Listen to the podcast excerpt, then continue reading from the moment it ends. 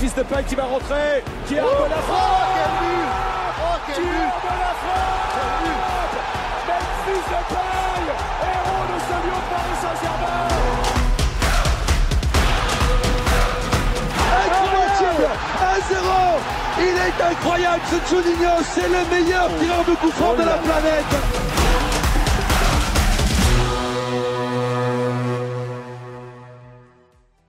Bonsoir à tous, bienvenue sur Les Guns. Très heureux d'être avec vous euh, ce soir. Euh, bah, comme euh, vous ne l'avez pas manqué, hein, Joël a, perdu des points ce week-end. Petite gueule de, bois pour nous. comme vous le savez, voilà, les, points sont, désormais précieux sur ce sprint final. mais néanmoins, on va débriefer autour bah, de, cet Olympico. Et puis, bah, pour l'occasion, on a justement un invité marseillais, Thomas Bonavent de Winamax. Bonsoir à toi, Thomas. Salut les gars, salut à tous, merci pour euh, l'invitation. Et oui, Marseillais. Eh bien, merci à toi euh, de, l'avoir accepté. Euh, également présent, bah, notre équipe de, chroniqueurs traditionnels, Emeric. Salut Emeric. Salut à tous, merci à Thomas d'avoir accepté l'invitation. Merci à toi. Bonsoir Mathias. Salut, bonsoir à tous. Et également présent, Antoine. Salut Antoine. Salut tout le monde. Alors, comme vous avez l'habitude, euh, bon, on va commencer par euh, une petite interview de notre invité euh, pour commencer l'émission.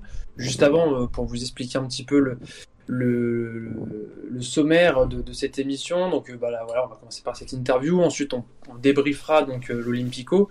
On parlera de cette rivalité olympique de Marseille, olympique lyonnais, voir comment elle a évolué dans le temps.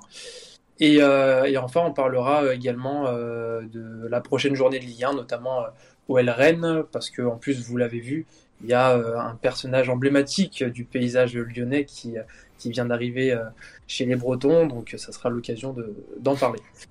Bah, pour commencer, Thomas, on va commencer par la question qu'on pose généralement à tous nos invités, c'est raconte-nous ta découverte avec le football.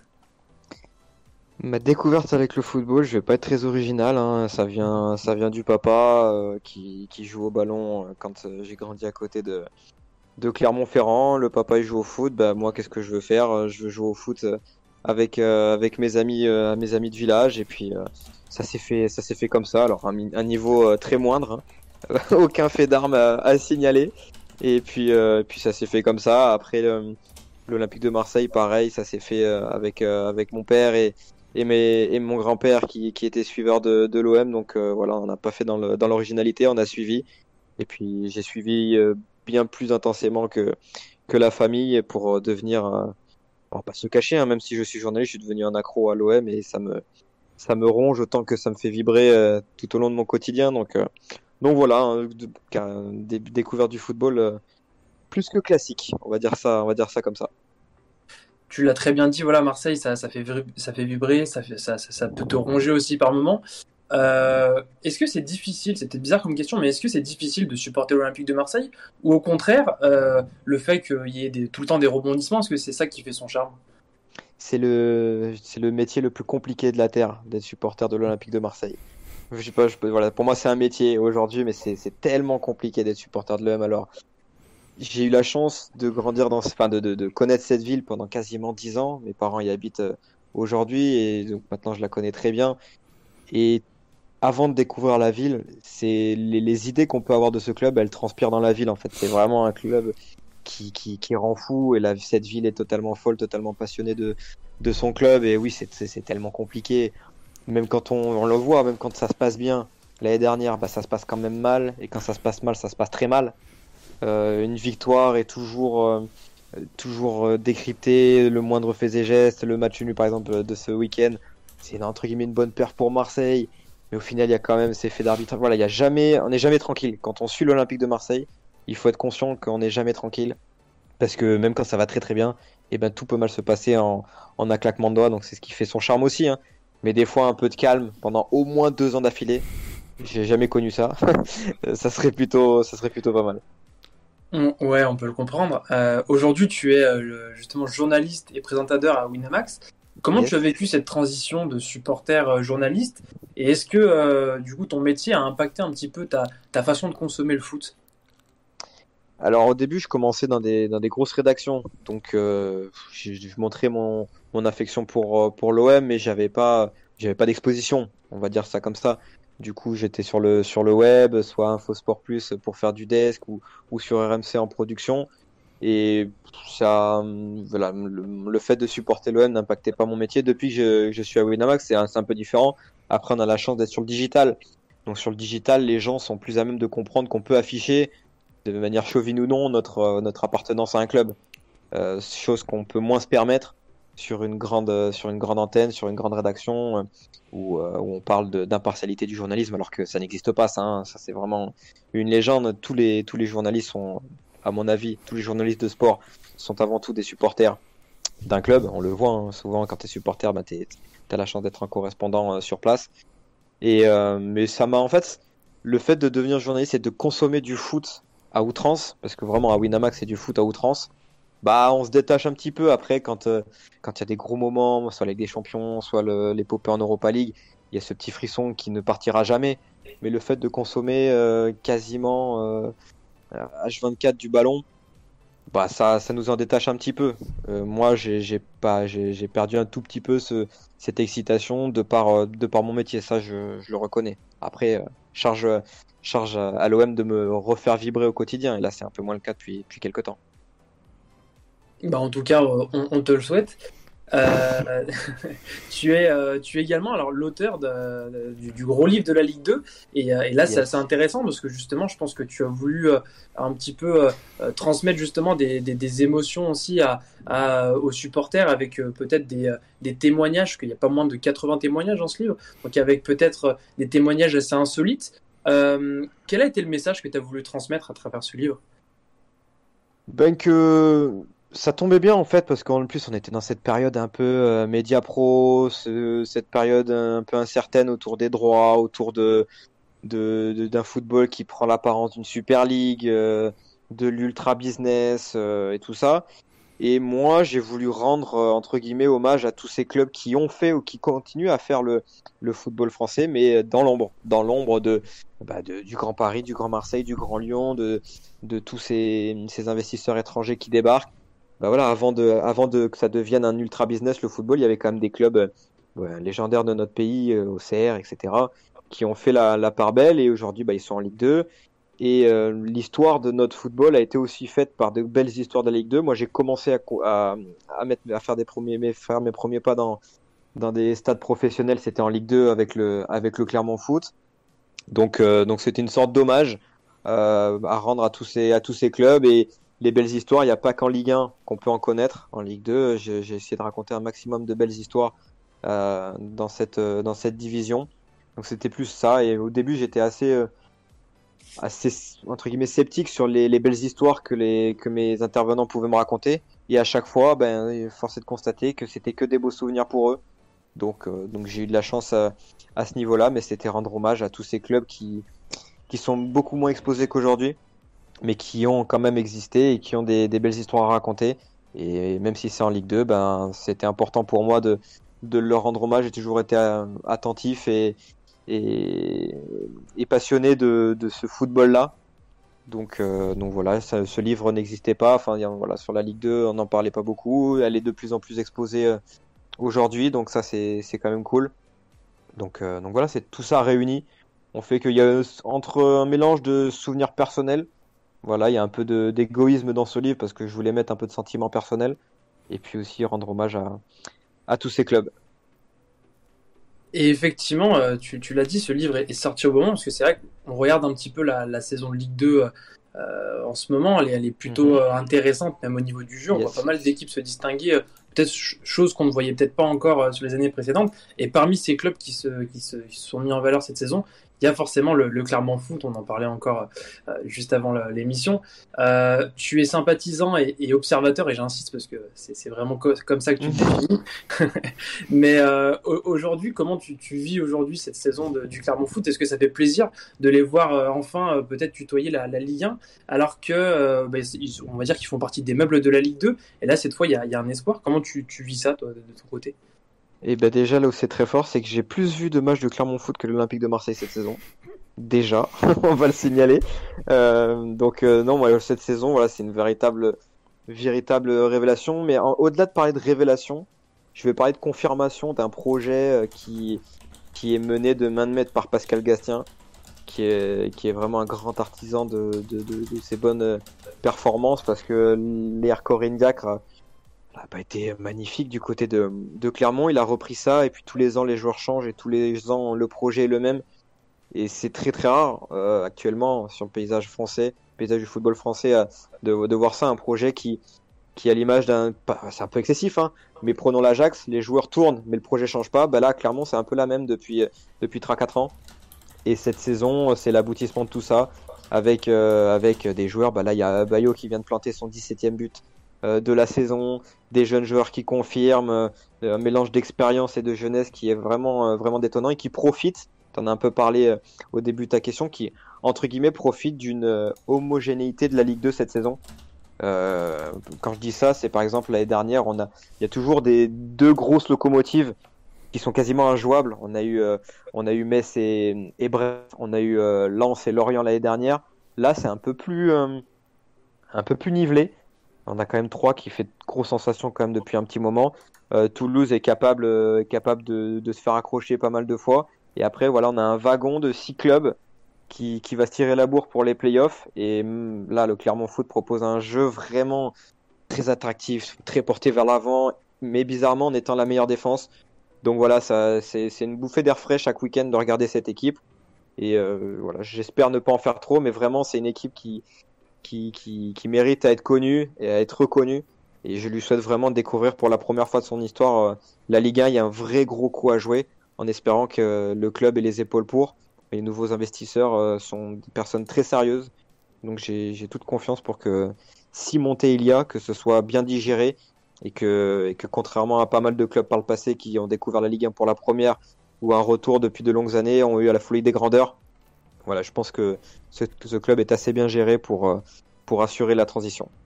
Bah écoute, on va suivre ça avec attention. Euh, c'est vrai que ça. je vous le conseille.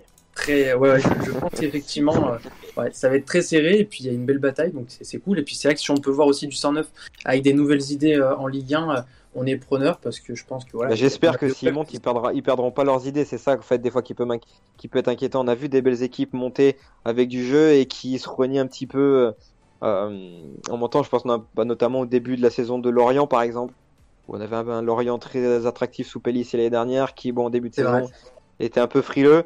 Voilà, j'espère que ça changera pas, mais Pascal Gastien, euh, je pense qu'il est, il est pas, il est pas bielciste, hein, mais il aime ses idées. Il aime ses idées, et s'il peut mourir avec ses idées, je pense qu'il s'en, il s'en gênera pas.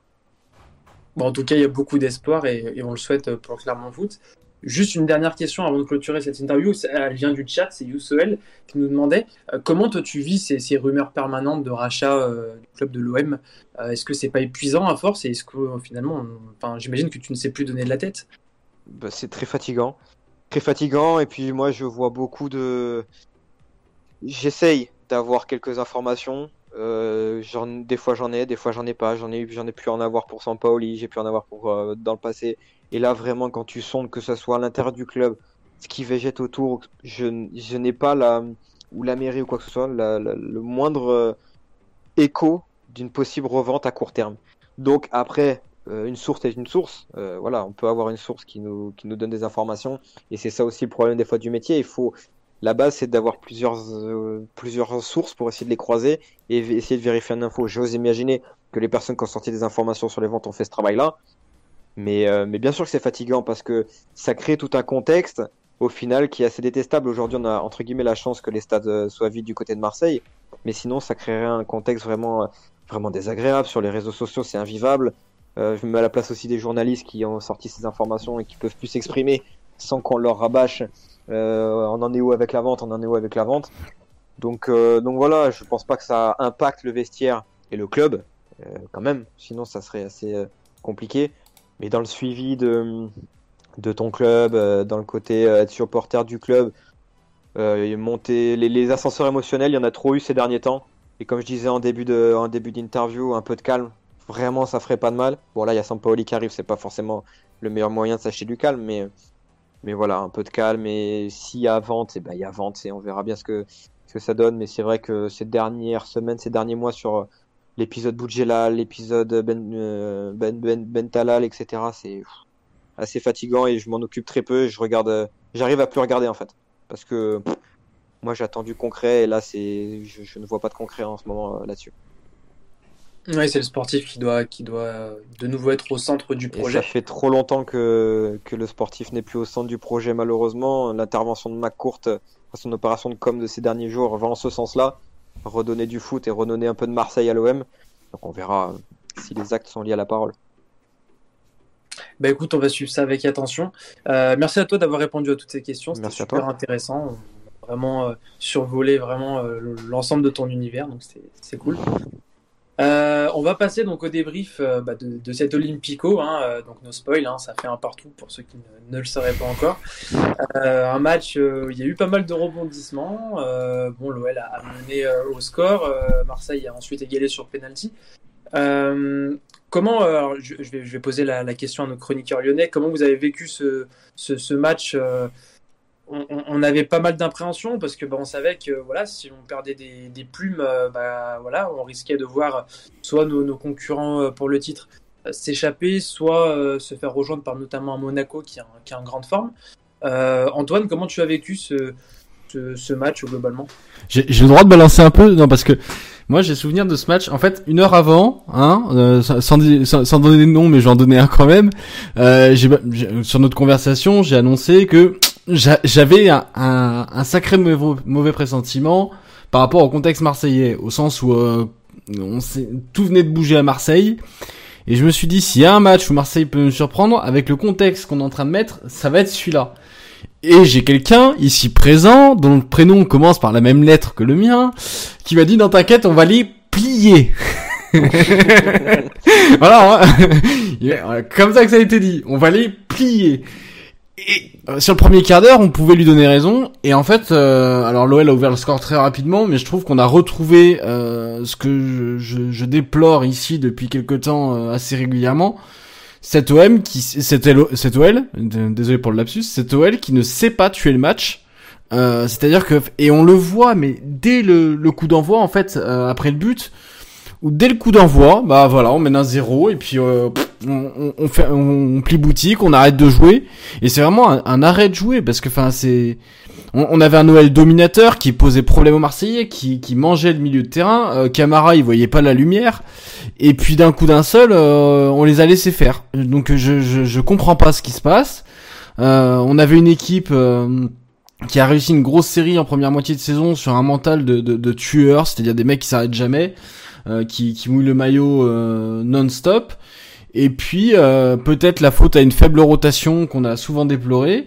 Et bah les mecs, une fois qu'ils mènent, ils sont dans leur confort. même un un Lucas Paqueta qui est peut-être encore le, le, seul qui surnage un peu, mais il a quand même des moments où tu te dis bah voilà, il est installé dans son fauteuil. Après tout, il est titulaire. Qu'est-ce qu'il a à démontrer On mène un zéro, il est titulaire en permanence.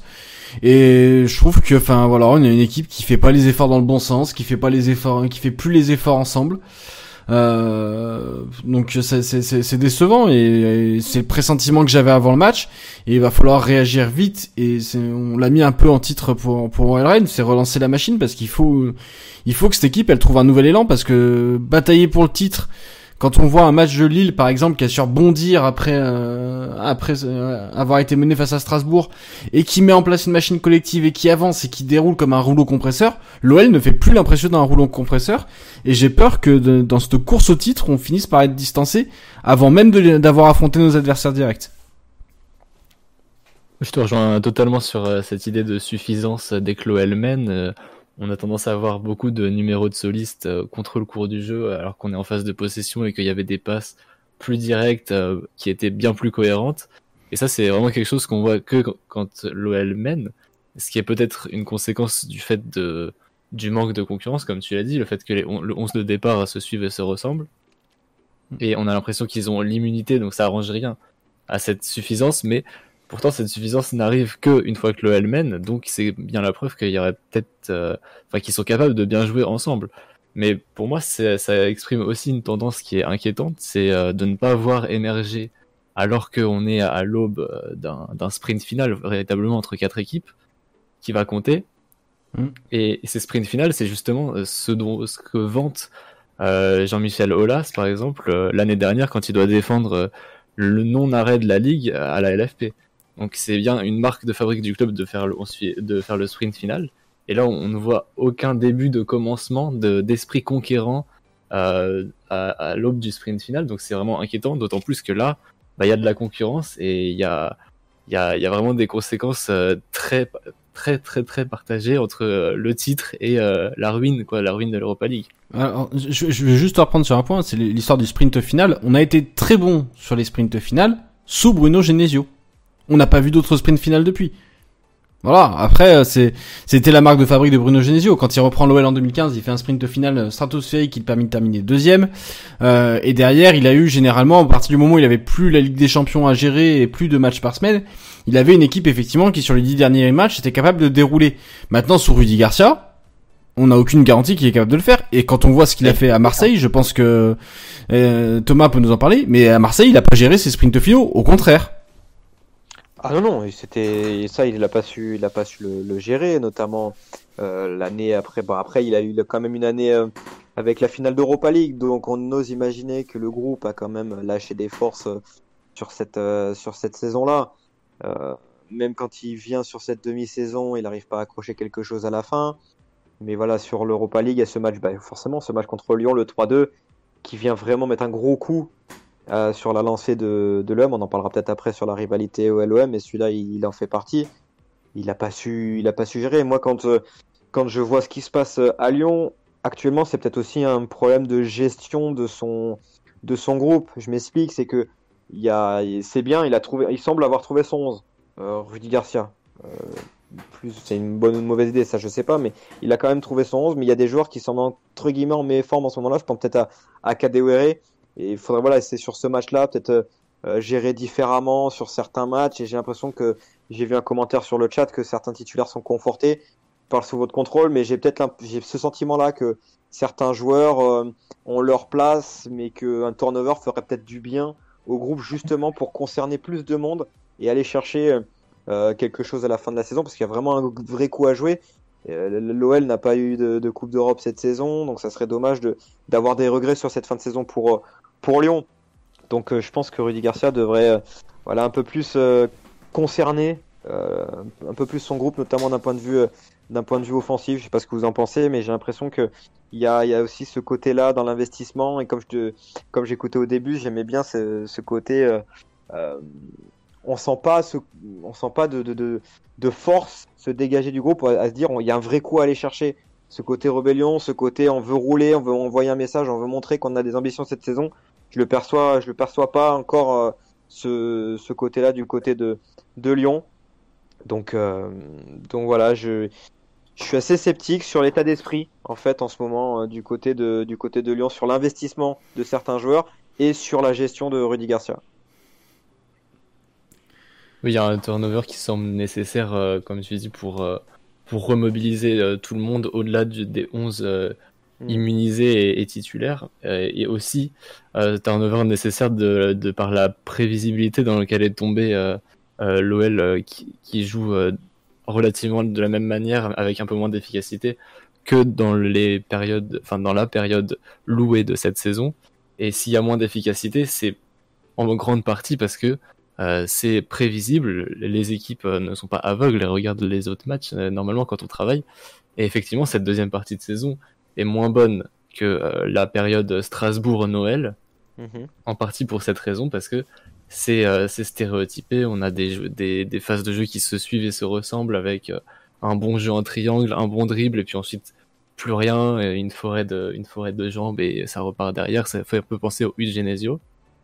Et c'est Mm. comme ça. Et- mais mais c'est ça que je comprends pas, c'est comment on peut euh, par séquence proposer un... Enfin, je sais pas moi. En avant-match, j'avais envoyé un message à Sofiane que j'imagine vous connaissez très bien. Euh, je dis vous, vous allez nous défoncer. Mais le terrain, c'est sûr, vous allez nous défoncer. Je vois le, le double pivot Camara Gay. Euh, j'aime bien, j'aime bien les deux joueurs, mais je, ne les vois pas très complémentaires. Et ce qui s'est passé sur les 20 premières minutes, c'est une bouillie ce qui se passe.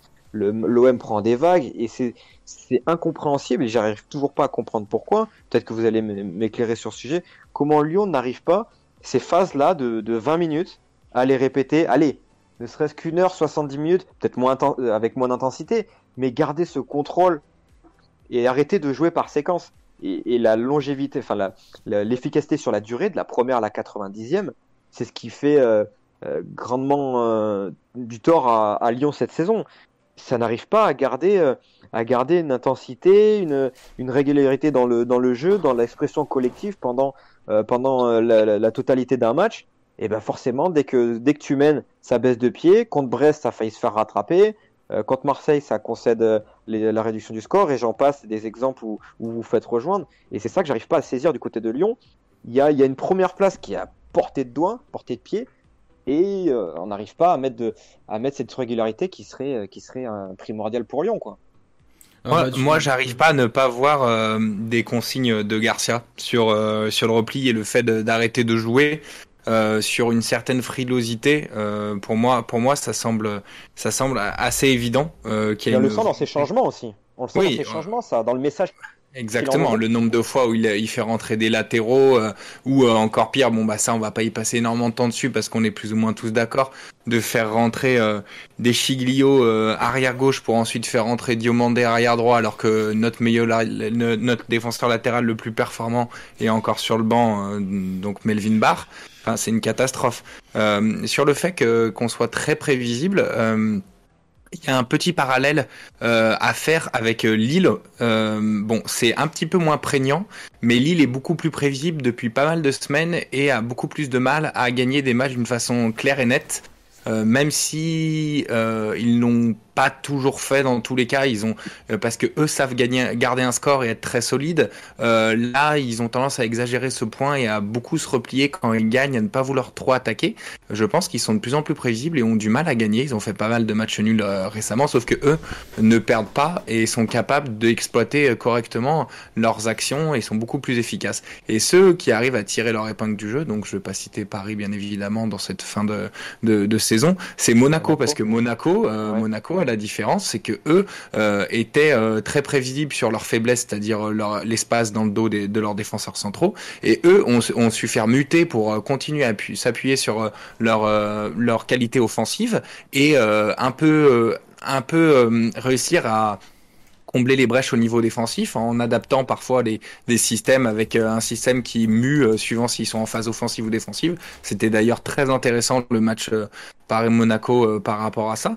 Donc euh, Lille et Lyon euh, sont beaucoup plus prévisibles, euh, sauf que Lille, la différence, c'est qu'ils sont beaucoup plus solides, ont des, euh, ont, ont, beaucoup plus de certitude défensivement. On, je sais qu'Antoine va pas apprécier, mais ils ont aussi un gardien qui est beaucoup plus serein et performant aussi Eh cette année.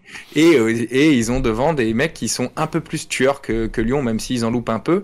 Euh, Lille à 1-0, quand ils sont à 1-0 à la 60e et qu'ils n'attaquent plus trop, bah, quand je regarde des bouts de match, eh ben, ils flippent pas tant, euh, ils s'arc-boutent, sauf que ça défend bien.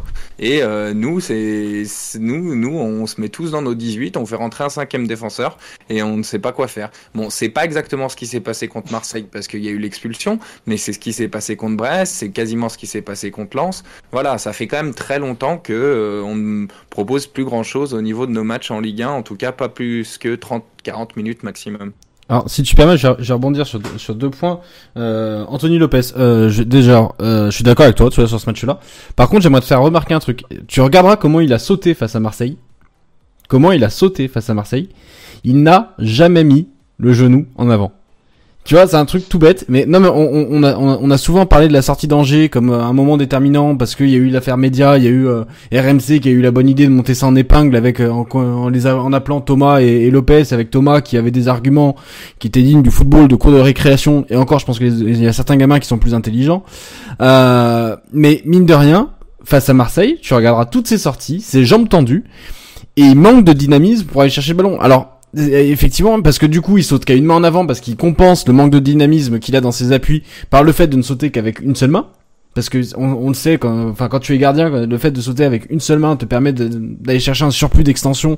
Et on le sait, Anthony Lopez fait pas partie des plus grands gardiens de Ligue 1 euh, en taille, je parle. Euh, donc voilà. Pour répondre sur le point Lopez, on, on, a parlé du manque de sérénité. J'ai l'impression qu'il cherche à travailler ses sorties autrement et que ça gamberge à ce niveau-là. Et ça peut expliquer sa façon de sortir, de, de sortir et ses sorties au point qui ont été très dangereux sur le match face à Marseille et qui amènent notamment le corner où euh, il y a l'action de penalty puis de but. Euh, et sur le point de Lille, alors oui, Lille a tendance à se répéter, mais moi je suis désolé, j'ai regardé le match de Lille en entier euh, dimanche euh, avant le match de l'OL. Enfin 17h. Ils ont eu chaud, ouais, mais Ouais. tu, tu sens une équipe qui peut surprendre et tu sens une équipe qui Ah. et qui mais qui a et qui a comme objectif une équipe qui a comme objectif le titre. C'est-à-dire que les mecs, tu sens que enfin même mener un 0 mener un 0 face à Strasbourg, je suis pas sûr que l'OL aujourd'hui fasse le même match. Et j'ai l'impression que les mecs sont moins individualistes et qui cherchent les solutions ensemble. Sur ça, on est d'accord. Et alors et c'est un truc qui manque à l'OL aujourd'hui. Ouais, mais après contre Strasbourg, si Habib Diallo euh, rentre pas contre Strasbourg, euh, c'est quand même, euh, c'est, c'est euh, Lille ne, ne, ne repart pas avec un point. Ouais, mais là, tu vois, la, la différence de- avec l'OL, c'est que Lille, ils ont un coach qui adapte ses changements à la situation. Alors que l'OL, Ah, sur, t'as cinq Ouais, changements en permanence, mais c'est cinq fois toujours les mêmes changements. et T'as un gros parallèle. Vas-y, vas-y, Thomas. c'est que, ce que sur, sur ce que disait Christophe Galtier euh, sur son approche du match euh, retour contre l'Ajax, moi on me fera pas changer d'avis sur le fait qu'il a, il a fait un turnover pour se concentrer. Ah, il a balancé. Et je pense que c'est totalement, c'est un mal entre guillemets. Hein. Je prends souvent cet exemple de Marseille en 2010 qui se fait éliminer en coupe par Benfica et qui après va chercher le titre. Ben là, on est dans, dans, dans le même registre. On peut pas me faire croire que Galtier, il est pas entre guillemets, il doit être dégoûté d'être éliminé de la Coupe d'Europe, mais il y a une large part de satisfaction de, de, de, de, de s'ouvrir un peu le calendrier et, euh, et de, de, de pouvoir concerner tout son groupe pour, euh, pour le championnat. Ça, Surtout qu'on, surtout qu'on a souvenir que le- en première moitié de saison, le- l'Europa League leur a pas permis d'aller chercher des points hein, en Ligue 1.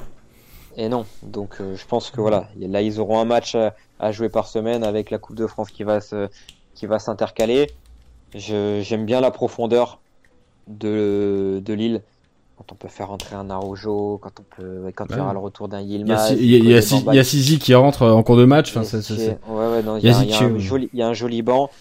Ils sont même au milieu de terrain et, et surtout derrière, ils sont très forts. Vous l'avez dit, on va, je vais pas me, me répéter, mais il y a un coup à faire euh, aussi pour euh, pour Lille. Et c'est sûr que dans ce projet de jeu et dans les intentions sur 90 minutes, avantage Lille par rapport à ce que propose euh, Lyon actuellement, alors que le, le potentiel est vraiment là du côté de Lyon. C'est ça qui doit être frustrant. Euh, sur le papier, c'est avantage OL et sur, la- sur, sur ce qu'on voit, c'est avantage Lille. C'est ça qui est dommage. C'est ça, exactement. Ceci dit, euh, quand t'as la l'Europa League lilloise, c'est vraiment un revirement de un re- revirement idéologique assez surprenant parce qu'on se souvient qu'en début de saison, au moment des poules et même assez récemment, jusqu'à assez récemment, c'était une priorité du club, même peut-être même au-dessus de, la Ligue 1, de, bien figurer en Europa League.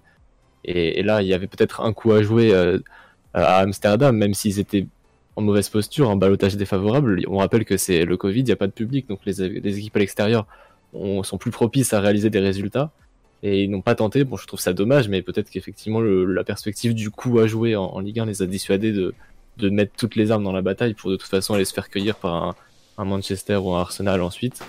Mais ouais, c'est dommage pour, euh, pour les points UEFA parce qu'on rappelle que la France va, enfin que la cinquième place UEFA va recevoir normalement euh, une place supplémentaire en. Ligue des Champions euh, dans la prochaine réforme de la Ligue des Champions 2024.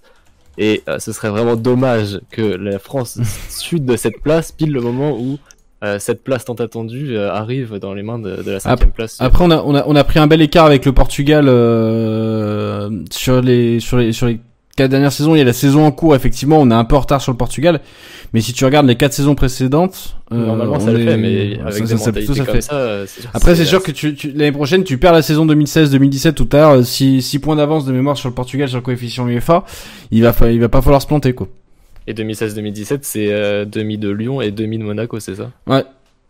Et ça va faire mal. Ouais, ouais c'est évident que de toute façon, le, le sprint final euh, va être euh, très intéressant à suivre et va être très stressant pour euh, bah, l'ensemble des supporters euh, concernés.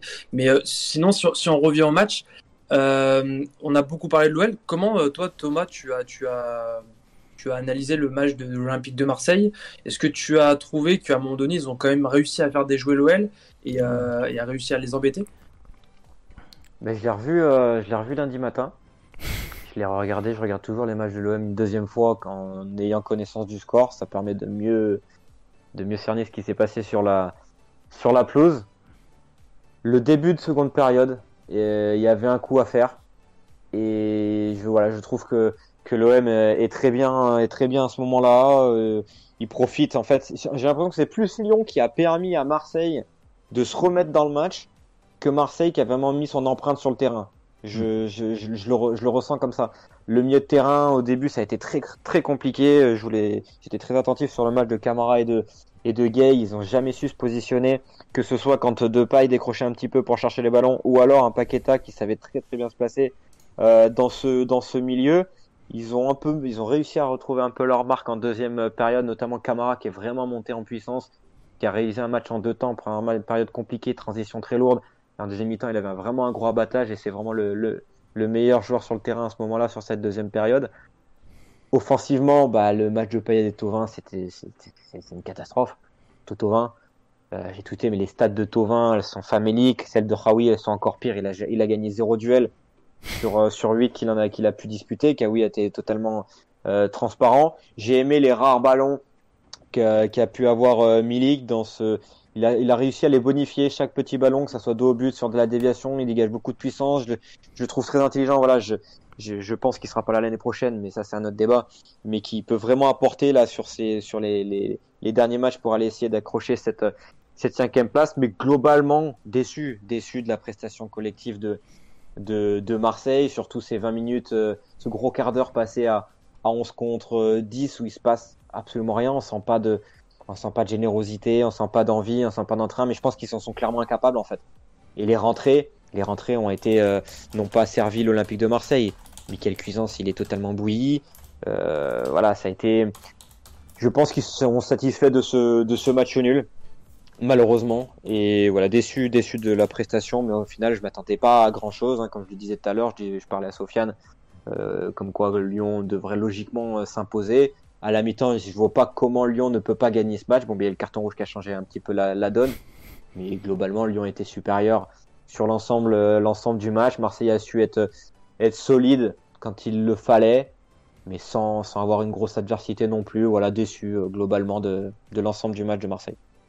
Tu l'as dit, il y a ce carton rouge, euh, bon, qui est certes le tournant du match, euh, avec euh, également bon, le, le penalty. Il y a eu beaucoup de polémiques dans ce match au niveau de l'arbitrage. Euh, comment, euh, comment vous avez analysé ça oui, oui, oui, non, non, non. Je, parle surtout de la, des, des polémiques qu'il y a eu, plus du fait que est-ce qu'il y a Ah, penalty ou non. Mais, mais oui, comment vous avez vécu toutes ces, tous ces rebondissements dans le match? Et est-ce que quelque part, ce, ce ne sont pas des choses qui ont aussi peut-être sorti les Lyonnais à un moment de, de leur match, qui auraient pu peut-être être un peu plus, j'irais tranquille s'il n'y avait peut-être pas eu tous ces événements. Comment vous avez perçu ça? Bah, moi, j'aimerais dire un truc déjà par rapport euh, aux médias d'une façon générale et à leur euh, et à leurs compétences très réduites. Euh, en fait, je trouve ça catastrophique que d'une façon générale, euh, 99% des personnes qui interviennent sur les plateaux ou qui commentent ne connaissent pas les règles d'arbitrage. Que nous, au pire, euh, on ait des doutes. Au pire, c'est pas notre travail, on n'est pas payé pour ça, donc c'est pas bien grave. Mais que eux, euh, d'une, ne connaissent pas et de deux, ne sachent pas l'expliquer. Euh, et donc du coup que nous, en tant que spectateurs, supporters, ce qu'on veut, on soit pas capable de les connaître et donc du coup euh, ça fait des frondes par rapport à l'arbitrage et des débats qui sont inutiles. C'est catastrophique, en fait, c'est catastrophique. Euh, faites, un parallèle avec euh, avec euh, si nous, dans nos, dans situations professionnelles de chacun, on était on était on faisait preuve d'autant d'incompétence par rapport à un point aussi important, on s'en sortirait pas. Enfin, je trouve ça catastrophique. Et du coup, ça provoque beaucoup de débats qui sont stériles et inutiles, et beaucoup de frustration chez tous les supporters, parce qu'il y a un manque de vulgarisation par rapport aux règles d'arbitrage, d'explication et avant ça même de connaissances en fait. Euh, les personnes, euh, bon bah je, je, je vais pas citer non plus des, des commentateurs ou des analystes qui regardent certainement même pas les matchs, mais ils ne connaissent pas les règles en fait et ça c'est vraiment problématique. Donc euh, bon, euh, c'est pour ça ce qu'il y a match- des débats au final. Alors, attends, je, je, je, je vais permettre, tu vois, Emeric, ça tombe bien, tu lances. On va expliquer la règle, puisqu'il y a une règle qui est écrite, qui est issue euh, des documents de l'IFAB qui ont été sortis, euh, qui sont sortis chaque année, euh, à chaque été. Donc la règle sur, les mains précise que l'arbitre ne sanctionnera pas les mains ou bras d'un joueur réalisés juste après un contact du ballon avec une autre partie de son corps ou de celui d'un autre joueur à proximité. C'est important parce que ça veut dire qu'un joueur offensif peut être considéré comme un autre joueur à proximité qui fait que euh, on, ne siffle pas. Ou encore si le, ou encore et la précision est importante notamment par rapport à Mohamed Bouafsi euh, qui avait dit que bah oui mais comme la, la, main elle augmente artificiellement la surface et eh ben on siffle et eh ben non parce qu'il y a un ou donc dans le texte c'est ou encore si le bras ou la main est près du corps et n'en augmente pas artificiellement la surface. C'est-à-dire que c'est une, autre situation, c'est qu'on a la situation où le ballon est dévié et on a la situation où le, le bras n'augmente pas artificiellement la surface du corps. C'est deux situations différentes. Enfin, un joueur qui touche le ballon de la main en tombant avec le bras, positionné entre son corps et le sol pour amortir la chute, ne sera pas sanctionné. Ça, c'est notamment par rapport à tout ce qu'on avait vu l'année dernière avec la VAR, des défenseurs qui taclaient et le ballon qui touchait la main. Donc, pour en revenir à la situation euh, de, Lucas Paqueta, euh, il y a bien un contact d'abord avec le bas-ventre de Lucas Paqueta, enfin les côtes, et ensuite de la main. Dans la situation du direct de l'arbitre, il est positionné effectivement face à la main de Lucas Paqueta, donc on peut comprendre qu'il siffle parce qu'à vitesse réelle, voir la déviation, c'est quand même, euh, il faut un œil de, Robocop. Euh, maintenant, euh, donc il y a une erreur, il y a ce qu'on appelle une erreur manifeste d'arbitrage. Mohamed Bouafsi qui invente que comme l'arbitre par rapport à la situation qu'on verra après que si l'arbitre a pas sifflé machin non c'est pas ça la règle elle dit que si les deux arbitres dans le carvar jugent qu'il y a erreur manifeste les deux arbitres je le répète toujours parce qu'ils ont tendance un peu à l'oublier, euh, l'AVAR fait appel à l'arbitre central pour lui signaler une erreur. Et c'est bien dans ce ordre-là qu'on les choses, c'est-à-dire que c'est l'AVAR qui, identifie une erreur, appelle l'arbitre central et lui fait voir les images si le juge nécessaire ou le déjuge directement. Euh, c'est pas l'arbitre central qui appelle l'AVAR en disant est-ce que tu peux me checker la position? Euh, donc là, effectivement, il y avait erreur manifeste d'arbitrage. Si on prend le texte brut, il y avait erreur manifeste d'arbitrage, donc il aurait fallu au moins convoquer Benoît Millot, avoir les images. Pourquoi ça n'a pas été fait? On ne sait pas. Moi, je suis favorable à l'ouverture des micros VAR euh, arbitre central de plus en plus. Euh, on a d'ailleurs pu voir une situation avec Clément Turpin, euh, je ne sais pas si c'est ce week-end ou le week-end dernier, où on voyait que justement les choses étaient très bien faites, très rapidement, très claires. Donc voilà, ouvrons les micros et voyons comment ça se passe. et pour la situation marseillaise, donc en deuxième mi-temps, si je me trompe pas, du centre du, du bois, euh, il y a cette main décollée euh, de Thomas. Tu peux me rappeler le nom du joueur? Je l'ai mangé. De Nagatomo, merci. Euh, où Nagatomo touche le ballon. Alors, on, peut dire, bah, il y a, y a déviation parce que derrière, euh, on voit à la hauteur où est le ballon. Le ballon va atterrir dans l'entrejambe de Kaletakar, euh, Kaletachar. Euh, donc, il y a une déviation réelle de la trajectoire. Maintenant, on peut considérer et c'est là effectivement que je, je veux revenir, c'est qu'on peut considérer qu'il n'y a pas erreur manifeste d'arbitrage, puisqu'effectivement, entre le moment où du bois centre et le moment où Nagatomo touche le ballon, il y a moins d'une seconde. Donc on peut considérer que c'est un contact de joueur à proximité dans le cas de la règle qu'on a vue au début. Par contre, il est important, et ça je le répète régulièrement quand on parle d'arbitrage, il est important que l'arbitre conserve la même échelle de valeur tout au long du match. Et là, il y a une différence dans la façon dont c'est jugé, donc il y a une différence d'échelle de valeur, ce qui fait qu'on a cet ensemble de polémiques après le match. Il y a aussi le fait que là, on est sur le penalty de Marseille, on est sur une frappe où le ballon va vers la cage. Oui. Donc on est presque dans l'annulation d'une potentielle occasion de but. Sur le centre, on n'est pas certain euh, qu'il y ait une grosse occasion de but. Il y a, y, y a, aussi ça qui est à prendre en compte dans les, dans les nouvelles règles qui sont sorties. Euh, oui, mais Thomas, quand tu parles de ça, on est, sur, on est, sur du jugement de. En fait, on est sur du jugement d'attention. On n'est pas sur du factuel. Et la VAR n'intervient que sur le factuel normalement cette règle de la main, de toute façon, elle est tellement euh, remplie de subjectivité, d'interprétation. On met de surinterprète de l'interprétation. On est vraiment dans. Elle est tellement pas claire cette règle que en fait, on essaye de, de limiter les interprétations, sauf qu'on a toujours. Et à partir du moment où il y aura interprétation et, et, et subjectivité de l'arbitre, et eh ben ça laissera toujours les portes ouvertes au, au débat. Et c'est pour ça que les polémiques euh, vont, vont s'alimenter euh, à droite, euh, à droite, à gauche. Et c'est aussi pour ça que c'est important d'ouvrir les micros, qu'on puisse avoir l'interprétation, la sensibilité de chacun, puisque je pense que les arbitres ici, ils se racontent pas la météo quand ils s'appellent à l'oreillette quand même. Bien sûr. Euh... Ça, changera pas, le fait que les, que, que l'arbitre reste un être humain qui interprète. Exactement c'est ça le problème. C'est soit, soit la règle, on, on, la met bête, bête et méchante, bah, comme on, siffle les mains défensives, euh, les mains offensives. Un attaquant touche le ballon de la main, peu importe la manière, dans la surface de l'adversaire, bam, coup franc, euh, on rend le ballon. Bah, on n'a qu'à faire la même de l'autre côté. C'est que faut, on, y a maintenant il y a des règles pour les phases offensives et les phases d'offensive. En fait, il y a encore trop d'interprétations et, et c'est ça le, le problème, c'est qu'en plus la VAR avec les images arrêtées, etc., rajoute de l'interprétation. Est-ce que c'est volontaire, est-ce que c'est involontaire La main, de... c'est, en plus, sur la VAR, il y avait une première étude de texte euh, qui a jamais vu le jour. C'était l'interdiction de revisionner les images au ralenti. C'est-à-dire qu'il euh, avait été réfléchi au moment de la, de la, réflexion de la VAR de dire les arbitres de la VAR ont le droit de voir d'autres angles, mais uniquement à vitesse réelle. Je comprends pas qu'on soit revenu sur cette décision-là en fait. Parce que déjà, on enlève une part de la subjectivité, parce que là, la main de Nagatomo, bon, on a mis un arrêt sur image. C'est pas pour pas vous montrer la vidéo, c'est c'est pour éviter le strike. Euh, mais et, effectivement, en fait, euh, et même sur Lucas Paqueta, euh, sur Lucas Paqueta, honnêtement, t'as pas le ralenti, tu vois, t'as du mal à voir que c'est dévié. Et Après, effectivement, moi, le ralenti. Sur, sur le direct, j'ai hurlé. Hein. Mais, oui, mais sur, sur, le direct, mais tu peux comprendre. Et puis même l'arbitre, je peux comprendre. En plus, il y a, y a, un truc qui, qui fausse le jugement de l'arbitre. Et ça, quand j'ai revu les images à l'habitant, euh, je l'entends. Je me mets à la place de Benoît Millot. Euh, il a une main derrière le dos et la main qui est face au tir, il la laisse devant. Donc en plus, tu peux, il peut juger d'une volontarité, volontarité d'essayer de le duper parce qu'il il, il, joue pas les deux mains pareil. Il aurait eu les deux mains dans le dos, ça aurait touché la main, il y aurait, il y aurait jamais eu l'histoire. Maintenant, enfin euh, voilà, c'est, il, il, faut pas oublier que l'arbitrage est humain et euh, et puis voilà, c'est, c'est, c'est tout. Et on a fait 10 minutes de, de débat Ouais. là-dessus. Ouais. Alors, on a, on va arrêter là. Et, et pas une de plus.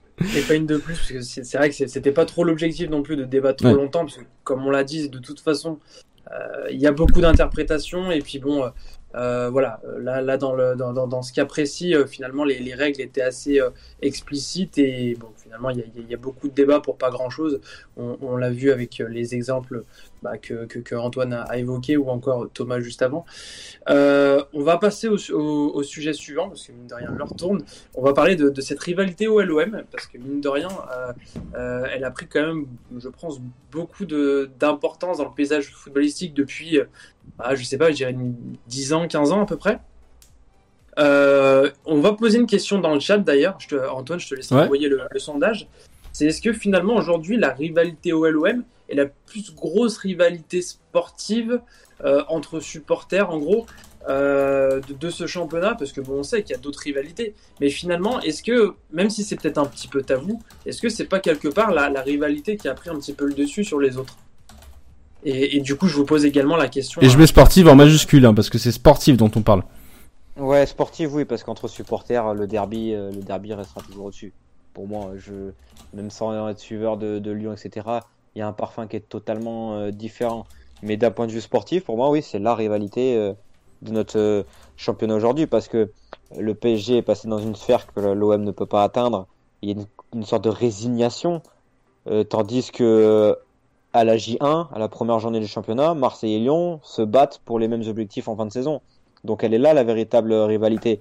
Et sur ces dernières saisons, euh, si on prend depuis, euh, depuis, depuis, allez, je vais prendre 2000, euh, 2008, où Lyon vient voler le titre, euh, enfin pas voler du coup, mais empêcher l'OM de Guéret d'être champion. À partir de ce moment-là, il y a une vraie rivalité sportive qui se, qui s'installe entre Lyon qui est devant, Marseille qui est devant, etc. Chaque match, chaque scénario, chaque, il y a, il y a quelque chose qui, qui, qui nourrit cette rivalité qui est assez euh, qui est assez fascinante. Chaque année, il se passe quelque chose.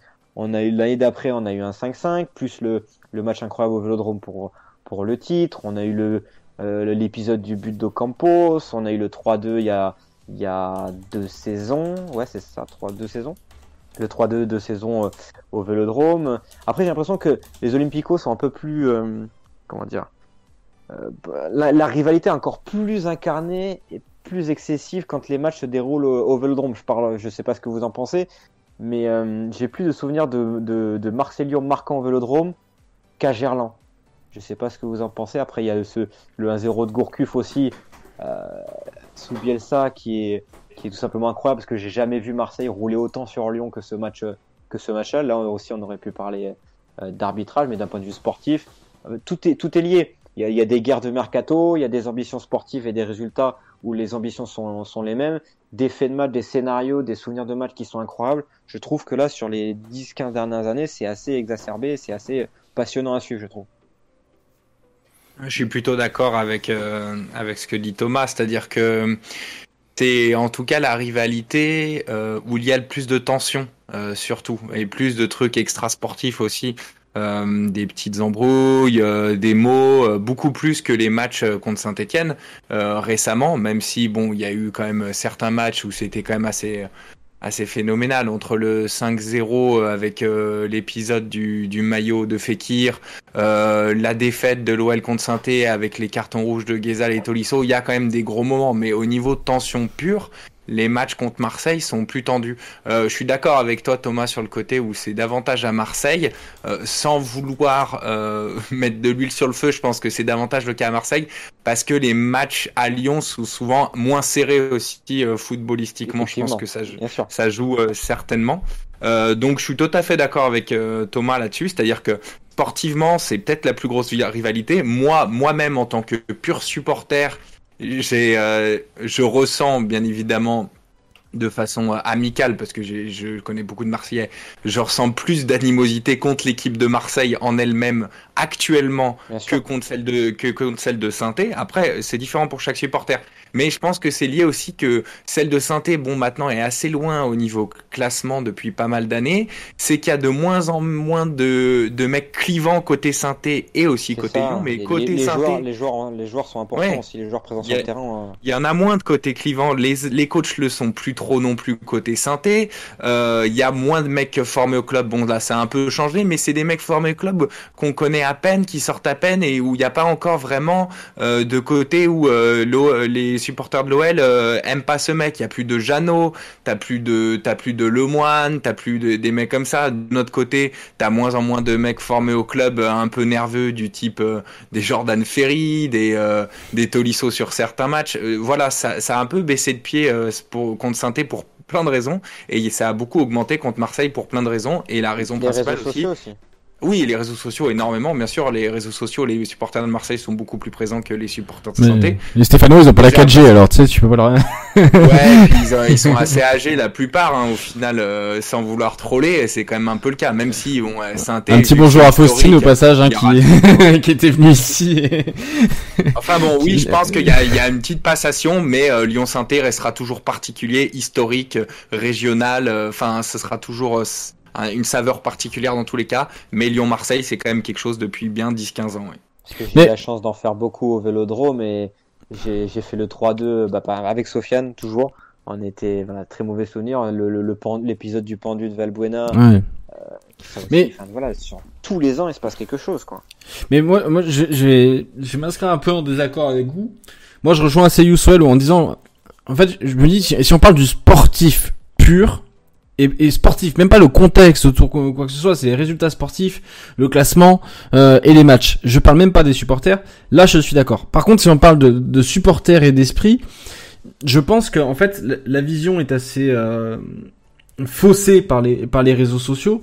Euh, parce que moi qui enfin je pense que j'ai pas manqué un match de l'OL depuis 4-5 ans enfin Covid à part hein euh, honnêtement, je sens jamais les tribunes aussi électriques qu'avant un derby. Euh, tu, viens à un match et je parle euh, au Groupama Stadium. Je, je, viendrai sur le contexte marseillais après, mais au Groupama Stadium, il y a jamais autant de tension hein, qu'avant un derby. Y a, euh, tu, sens un truc, euh, que ce soit à Gerland ou au Groupama Stadium, tu sens un truc avant le derby en tribune, dans les, conversations que tu as avec les autres. Le, enfin voilà, il y a un truc qui est spécifique au derby et qui me, qui moi, en tant que supporter de tribune, me fait placer le derby au-dessus de tout en termes de rivalité. Et en, dans, le contexte, voilà. Au début, moi, je parlais vraiment de sport, les supporters. Ah oui, voilà. si on prend les supporters, le derby, c'est intouchable. Ah, c'est c'est c'est au-dessus de tout. D'un point de vue culturel, d'un point de vue culturel, d'un la, euh, les villes sont très proches. On parle d'un derby.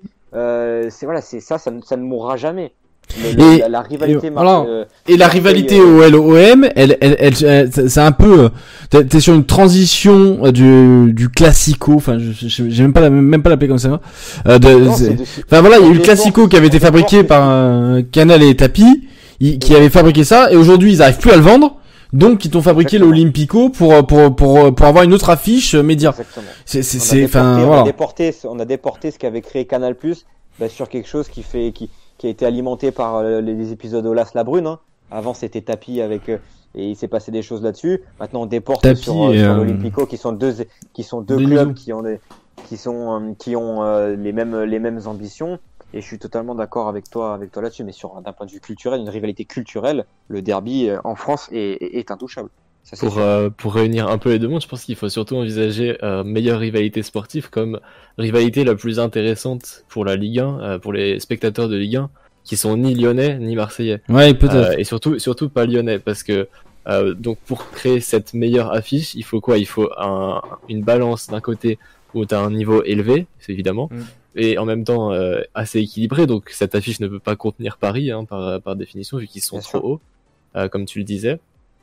Donc pour Mhm. ça, l'OM et l'OL semblent être les meilleurs candidats, même si à Monaco, mais une principauté, ça, ça génère moins pour la deuxième balance que je vais aborder. Et donc cette deuxième balance, c'est le niveau culturel, qui même si c'est encore à des années-lumière de, de, de la rivalité à Saint-Etienne, c'est quand même assez conséquent. On se rappelle euh, du duel de président, de passif, euh, Olas et Tapi, mentor et puis adversaire euh, concurrent. Il y a un autre passif avec le 5-5, euh, on l'a dit, les réseaux sociaux, etc. Donc au final, ça fait de cette meilleure rivalité sportive pas forcément le meilleur football parce que bon, euh, encore le match d'hier c'était assez euh, assez purgesque et peut-être qu'il y a des Lyon-Monaco qui auraient leur mot à dire. Mais c'est la meilleure balance des deux mondes entre euh, le, la rivalité culturelle et la rivalité footballistique qui fait que pour un, supporter neutre, un spectateur neutre de Ligue 1, c'est la meilleure affiche en Ligue 1 euh, depuis, depuis une bonne décennie. Et d'ailleurs, je, je compléterai d'ailleurs par rapport à ça. Euh, Il y, a, y a presque, euh, je dirais, euh, je dirais presque, il y a quand même une petite mini rivalité culturelle quand même entre euh, l'OL et l'OM dans le sens où, euh, en fait, il y a, c'est, enfin, entre Lyon et Marseille, il y a que 3 heures, 3 heures et demie, euh, donc c'est pas si, c'est pas, elles sont pas si éloignées que ça, les villes. Et en fait, il y a un, il y a un delta où vous avez des villes entre ces deux grosses villes où en fait qui sont balancées, enfin ouais, qui sont partagées en fait entre euh, l'OL, Marseille. Et donc il y a tout un intervalle. Enfin, moi je sais que j'ai grandi à 30 km au sud de Lyon et euh, c'est un, envi- c'est un, enfin, il y a- c'est un endroit où il y a quand même pas mal de supporters marseillais aussi. Et, euh, et finalement tu ressens ça quand même en dehors de, de ces deux grosses villes que Ouais. tu peux avoir cette rivalité partagée. Donc il y a quand même, je trouve, un, un petit côté culturel qui existe, même s'il n'est pas forcément, forcément, il n'est pas aussi marqué qu'entre Lyon et Saint-Etienne. C'est quand même que 50 km qui séparent les deux villes, donc c'est c'est vraiment particulier. C'est vrai que toute la Dromardèche est marquée par cette rivalité, Exactement. ce clivage Ouais. OLOM euh, qui est géographique euh, en plus d'être culturel. Et t'as quand même la deuxième, t'as la deuxième ville française et la troisième ville française. Je vais pas les classer parce que c'est ridicule. D'un côté, d'un côté, Marseille a englobé toutes les villes autour euh, d'elle et Lyon a laissé des Villeurbanne, Vénissieux, Bron euh, prospérer à côté. Donc voilà, t'as on a la la mer, deuxième et on a la troisième. mer, nous, quand même. On a quand même On a la montagne à la- deux heures. Hein. On a la deuxième et aussi, troisième ville française, donc euh, et forcément, forcément, forcément, en fait, ça a créé aussi une rivalité qui qui date, qui date euh, peut-être plus qu'on ne le croit et qui est qui est existante. Et euh, pour Youssouel, qui est un qui est un fidèle de Let's Go, euh, je suis je suis pas je suis pas jeune contrairement contrairement à ce qu'on pourrait croire par rapport à mes propos par rapport à Marseille et saint Je suis plus proche euh, de 40 que de, tr- que de 20 d'ailleurs.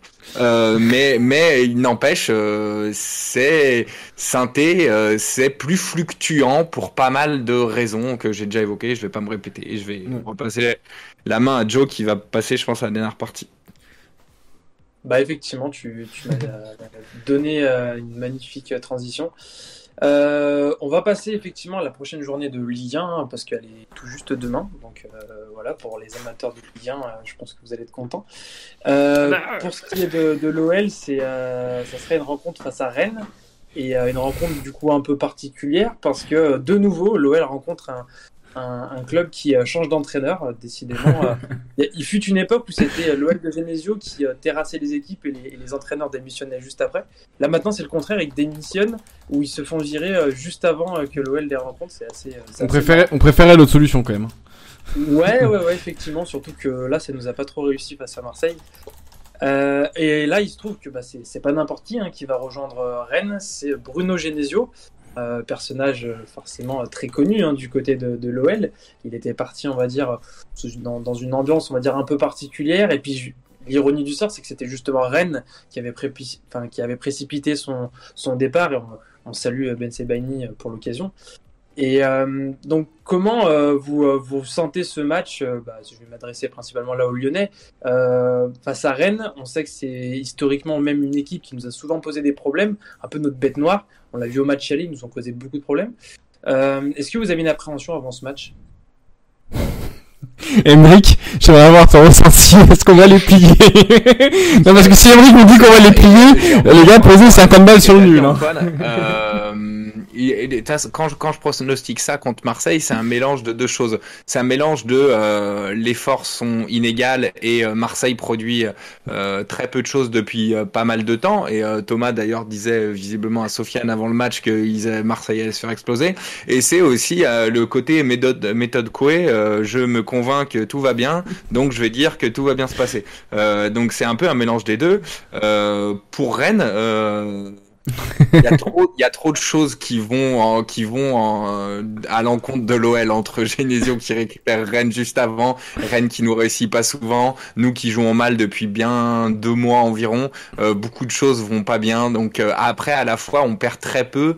Donc je sais pas, peut-être, peut-être un, un match nul où, euh, où Rennes propose pas beaucoup parce qu'au final, euh, même si euh, ils ont fait match nul contre nous et que le match nul était inespéré de notre côté, la victoire était inespérée côté Rennes aussi. Le match nul était assez logique pour le match aller. Euh, Rennes ne fait rien depuis très longtemps, mais on est spécialiste depuis très longtemps pour relancer des équipes. Et en plus, il y a Bruno qui revient de l'autre côté, euh, tellement de Lyonnais de l'autre côté euh, qui aiment bien briller contre nous, donc je le sens pas si bien. Donc un match nul. Bon, du coup, comme Emric a dit match nul, vous pouvez préciser 50 balles sur le 4-0 pour l'OL, les gars. non, euh... Quand même que c'est pas Genesio a priori ne sera pas sur le banc sur ce match.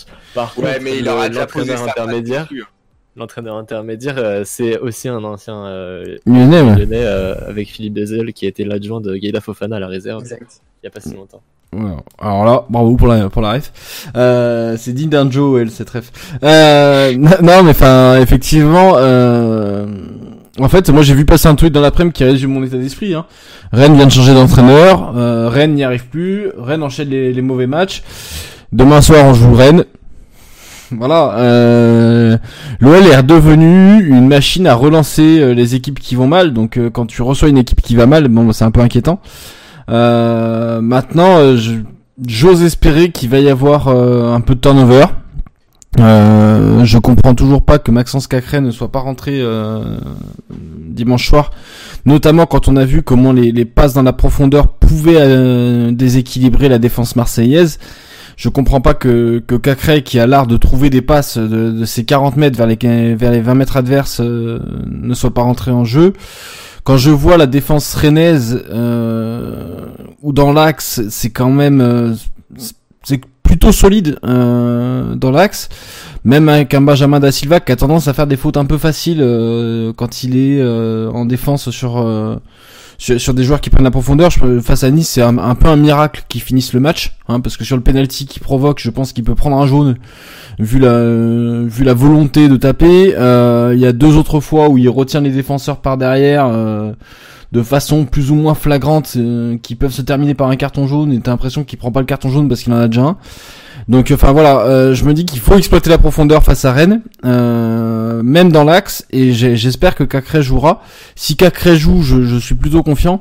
Euh, si on repart sur le même milieu de terrain avec un euh, dont on a très peu parlé face à Marseille, mais qui a pas fait forcément un excellent match, Paqueta qui sera suspendu, Mendes qui, qui visiblement j'ai pas été réinformé, mais les boîtes lyonnaises ont rouvertes. Euh, donc euh, voilà, je- je- il faut qu'il y ait un- une rotation au milieu de terrain pour mieux exploiter les qualités de nos attaquants, en espérant qu'on ait à nouveau Toko et Cambi qu'on a eu face à Marseille et pas Toko Drop et Cambi qu'on avait depuis 4 matchs. Voilà. Il y Et a- euh, quel- il y a- de toute façon, il y a forcément un ancien Lyonnais qui va marquer. Vous le Bah, savez. c'est- Bah, la dernière fois c'était passe de Grenier, but de Terrier, donc euh, passe de Terrier. But- Donc cette fois c'est passe de Terrier, but de Grenier ou coup franc de Grenier. J'ai vu qu'en ce moment il se mettait à les- à les retirer plutôt bien. Donc Il y a euh... Del Castillo qui est pas loin, Enfin, Del Del Castillo. Castillo, ouais. C'est la classique. Hein. Ouais. la classique. La grande question, c'est de savoir si les Lyonnais vont pouvoir lancer la, la période euh, Genesio. Je parle bien des, Rennes- des Lyonnais euh, qui sont du côté de Rennes, hein, s'ils vont pouvoir lancer euh, sa, sa, sa, sa carrière du côté de, de Rennes. D'ailleurs, répondez-nous dans le chat, on va lancer un, Ouais. un dernier sondage euh, avant, avant la fin de l'émission. Comment vous voyez, du moins, est-ce que vous estimez que c'est un bon choix de la part de Rennes d'avoir choisi Bruno Genesio en tant que- qu'entraîneur? Vous avez le droit de, répondre oui, bien sûr. C'est quand même assez fou ce, ce karma, ce, ce, ce cercle euh, vicieux plus que vertueux entre entre euh, Genesio qui se fait virer plus ou moins, enfin non prolongé suite à un but de Ben Sebaini entraîné à l'époque par Julien Stéphan et Julien Stéphan qui, qui démissionne suite à une défaite et qui est remplacé par Genesio. C'est c'est quand même une, une belle histoire de notre Ligue 1 encore une fois. Ouais, tu dis que dans, dans- la tête des, des, des dirigeants rennais, tu prends le mec qui a été viré par le mec qui vient de démissionner. Enfin, tu, je sais pas, mais il y a un moment où t'es pas très logique quoi dans tes choix. Et pourtant, Ouais, la bah- première idée était Lucien Favre, donc ça prouvait qu'ils avaient quelques idées, mais Oui, et que le second nom à côté de, de Bruno Genesio était Gourvenec, qui revient à peu près à chaque fois qu'il y a un mec qui se fait virer dans un club du top 10 de Ligue 1. Il y, a un agent qui bosse bien là, je peux te le dire. là. Ouais, bah l'agent, c'est la presse française, hein, globalement. Oui. Ou les relations de l'agent avec la presse française. Enfin bon, ça c'est un autre débat. Mais euh, non, après, euh, moi, moi j'ai hâte de voir comment va se passer l'entente euh, Grenier-Genesio, Terrier-Genesio. Euh, Grenier avait quand même euh, était quand même parti avec une grosse rancœur vis-à-vis de Genesio, qui lui avait promis une place, mais finalement euh, il y avait pas de place. Puis les, je te veux, je veux pas que tu compte prête, mais je compte pas sur toi. Enfin, il y avait quand même eu un imbroglio euh, sur le retour de blessure de Grenier euh, qui avait pas été très bien géré. Euh, et puis Martin Terrier qui avait été titulaire sur la, enfin titulaire régulier sur la, la fois on enchaîne 10 matchs absolument géniaux avant de, de louper la Ligue des Champions, la deuxième place face à Strasbourg et qui la saison suivante s'était retrouvé sur le banc sans vraiment comprendre le pourquoi du comment. Euh, même s'il disait qu'apparemment humainement il avait été très content de son aventure avec Genesio. Donc j'a- j'attends de voir un peu comment tout ça va se, se goupiller en termes de personnalité. Moi, j'attends de voir à quel point euh, Eduardo Camavinga va pouvoir euh, encore progresser euh, sous les ordres de Bruno Genesio. Je pense que ça va être phénoménal, vraiment. Bon, tout ça pour dire, Grenier, je suis assez d'accord avec ce que tu dis, Antoine, surtout que Grenier, en soi, match aller euh, Rennes-Lyon, c'est limite l'homme du match contre nous. Ah Il a oui, fait un fait. match superbe. Il a fait un match superbe et ça nous a fait avoir beaucoup de regrets côté lyonnais parce que c'était tout ce qu'on aimait bien chez lui. Euh, Il avait une finesse technique sur ce match euh, vraiment impressionnante.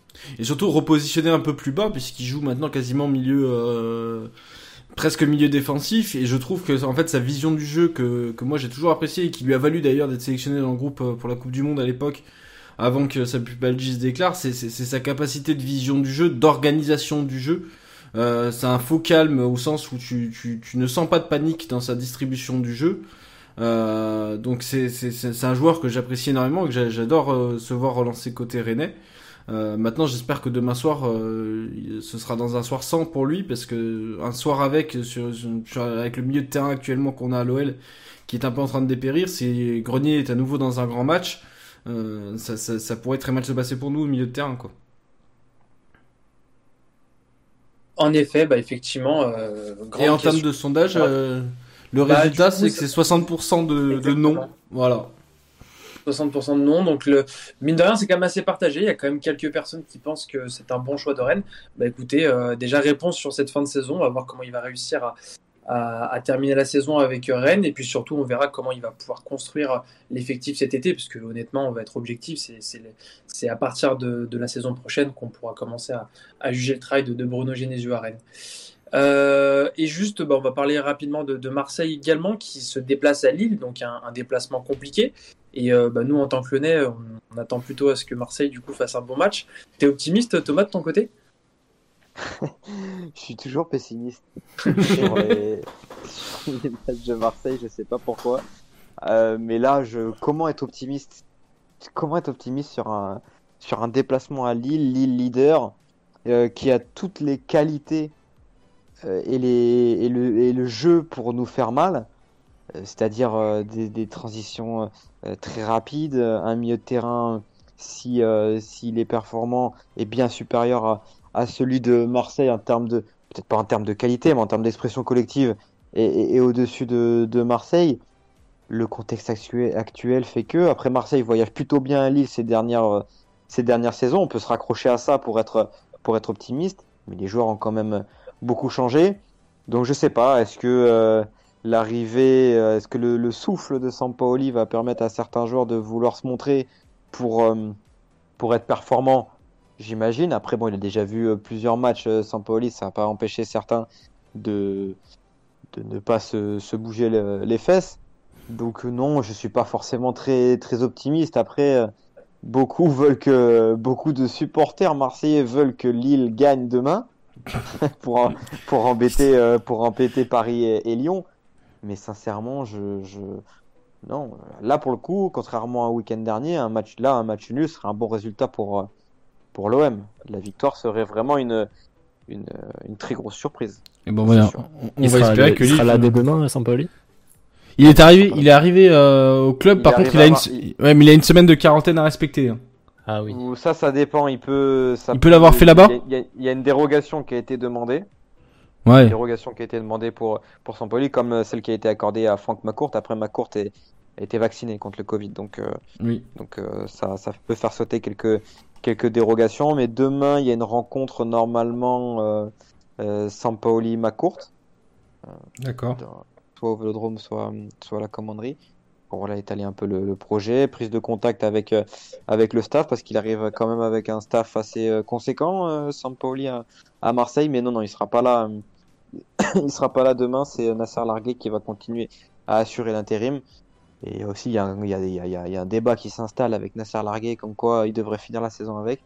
Je trouve ça d'une stupidité sans nom. On parle d'un mec qui n'est pas entraîneur et qui n'a qu'une envie, c'est de retourner à la formation et qui a été catapulté ici par la force des choses. Même lui le réclame d'ailleurs. Hein. euh. Pardon? Et, même lui réclame euh, le fait de retourner à la formation. euh, Ah oui, lui il attend que ça. À chaque conférence de presse, il le dit. Moi, moi, j'attends, j'attends de retourner à la formation.